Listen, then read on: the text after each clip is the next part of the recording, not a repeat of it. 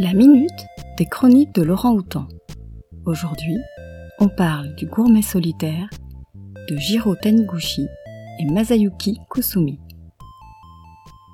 Le gourmet solitaire, c'est des petites tranches de vie d'un homme au Japon, s'articulant toujours autour d'un repas.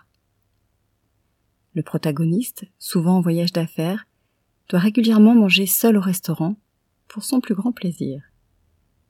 Chaque chapitre de ce manga porte le nom du plat en question et l'endroit où il le mange, comme par exemple une portion géante de nouilles et raviolis chinois frits dans la rue Yakendana, arrondissement de Shibuya, Tokyo.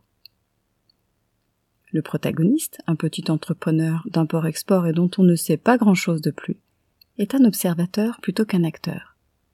On suit, à travers son monologue intérieur, sa recherche de restaurant, son choix de nourriture, son analyse des autres clients et du personnel, sa dégustation des plats.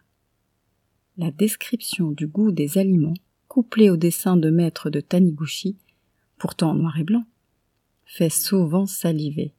Anguilles grillées, nouilles udon, sandwich au porc pané, sushi au thon gras, haricots noirs fondants à la sauce au miel. Chaque chapitre est une invitation au voyage gastronomique et chaque repas est une exploration différente.